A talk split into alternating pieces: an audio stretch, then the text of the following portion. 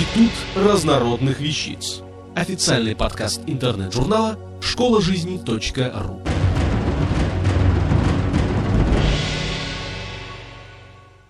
Владимир Рогоза. Правила этикета для российских девушек. Какими они были в старину. Многие века на Руси развернутых правил этикета для девушек не существовало. Основные требования можно было уложить в несколько строк. Быть набожной, скромной и трудолюбивой, чтить родителей и себя блюсти. В знаменитом «Домострое», бывшем на протяжении нескольких веков главным наставлением по семейно-бытовым отношениям, основные требования по обеспечению должного поведения девиц возлагались на отца и в значительно меньшей степени на мать. Домострой требовал от главы семейства. «Если дочь у тебя, и на нее направь свою строгость, тем сохранишь ее от телесных бед, не посрамишь лица своего, если в послушании дочери ходят, и не твоя вина, если по глупости нарушит она свое девство и станет известно знакомым твоим в насмешку, и тогда посрамят тебя перед людьми. Ибо если выдать дочь свою беспорочной, словно великое дело совершишь, в любом обществе будешь гордиться, никогда не страдая из-за нее». Даже в период преобразований, проводимых в стране Петром I, принципиальных изменений в формировании требований этикета для девушек не произошло. В наставлении для молодых дворян «Юности честное зерцало» или «Показания к житейскому обхождению», подготовленном и изданном по распоряжению Петра в 1717 году, рекомендации по поведению девиц остались на уровне патриархального домостроя. Отсутствие должной регламентации поведения девиц в обществе, кстати, не соответствовало сложившейся обстановке. Благодаря нововведениям Петра девицы получили неизмеримо больше свобод, чем у них было еще несколько лет назад. Они облачились в модные европейские платья с декольте, научились танцевать, стали активно посещать различные развлекательные мероприятия и ассамблеи. Естественно, что у них появилось значительно больше возможностей для общения с кавалерами. Пожалуй, именно в Петровский период девицы были наиболее раскрепощены, так как новых правил поведения девушек в обществе еще не придумали, они только начинали зарождаться, а вывозить дочерей в свет отцы семейств были обязаны, иначе можно было серьезно пострадать. Царь не терпел, когда его распоряжения не исполнялись, и был скор на расправу. Возрастных ограничений в тот период еще не существовало. Берхгольц, описывая петербургское общество времен Петра, отмечал, что девочки 8-9 лет принимали участие в ассамблеях и увеселениях наравне со взрослыми. Молодые кавалеры новшеством в поведении женщин и девиц были, несомненно, рады. Зато старшее поколение встречало их настороженно.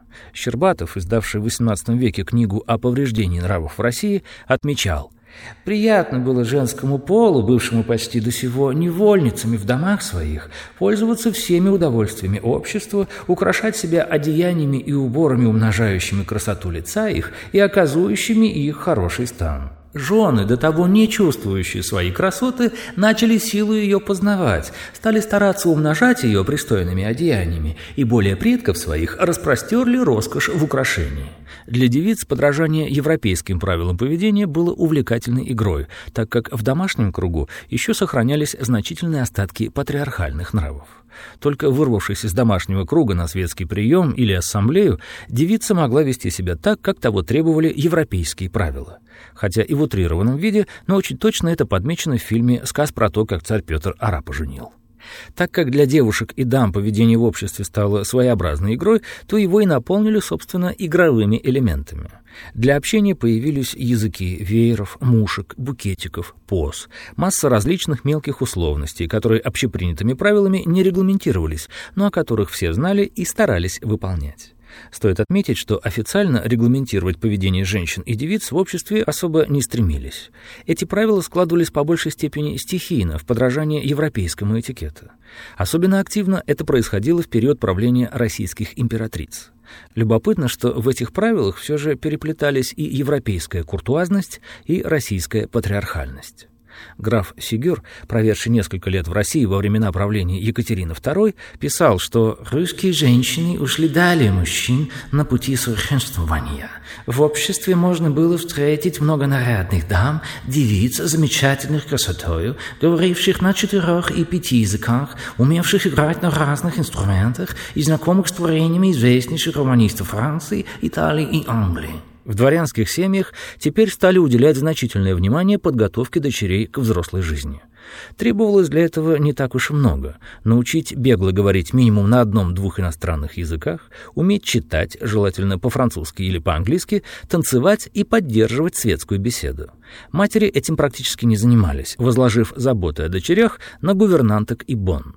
К семейной жизни целенаправленно девушек готовили редко, зато к общению с будущими женихами обстоятельно. Если во времена Петра замуж девушку могли выдать в 13-14 лет, то к XIX веку невестой девушку считали с 16, реже с 15 лет. Именно в этом возрасте девиц начинали официально вывозить в свет. Девушек и до этого возили в гости, но круг их общения ограничивался играми со сверстниками или специальными детскими балами и концертами. Зато в 16 лет происходило событие, которого все девицы ждали с нетерпением — Первый официальный выезд в свет на бал, в театр или на прием.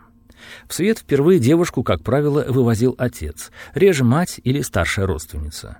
Девушка должна была выглядеть изящно, но скромно. Светлое легкое платье с небольшим декольте, отсутствие или минимум украшений, небольшие сережки и нитка жемчуга, простая прическа. Выезд в свет старались начать с бала или приема, когда девушка официально можно представить знакомым и друзьям семейства. Естественно, что многие из тех, кому девицу представляли, знали ее и ранее, но ритуал необходимо было соблюсти. С этого момента девушка становилась официальной участницей светской жизни. Ей начинали присылать приглашения на различные мероприятия, так же, как и ее матери.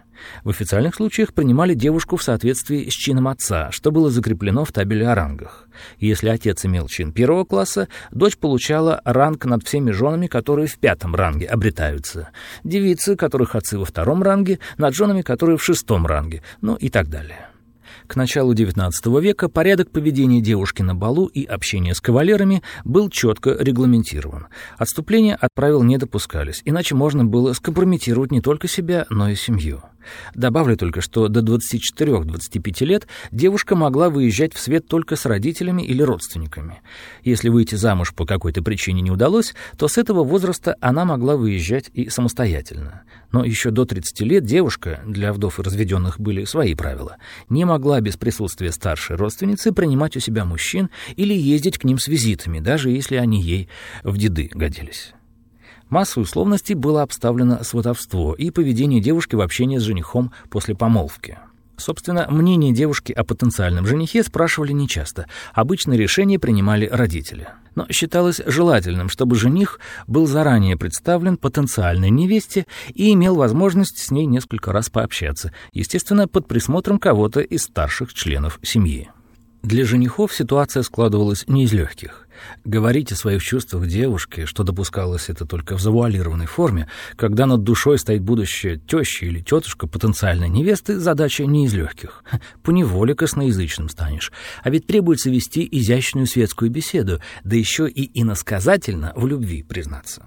Даже после помолвки жених не мог оставаться с невестой наедине и сопровождать ее на балы или светские мероприятия. Приезжала на все мероприятия невеста с кем-то из родственников, но там ее мог принимать под свою опеку жених и быть с ней неотлучно. Статус помолвленных это позволял. Но уезжала невеста домой только с родственниками. Если жениха приглашали ее сопровождать, он ехал в отдельном экипаже. После обручения девушка вступала в новую жизнь. Теперь о многих условностях девического поведения можно было забыть. Ее светскими взаимоотношениями начинал руководить муж. Поведение в обществе замужних дам имело немало своих особенностей, но о них в следующий раз автор статьи «Правила этикета для российских девушек. Какими они были в старину» Владимир Рогоза. Текст читал Дмитрий Креминский. Институт разнородных вещиц. Официальный подкаст интернет-журнала школа жизни .ру. Слушайте и читайте нас на www.школажизни.ру.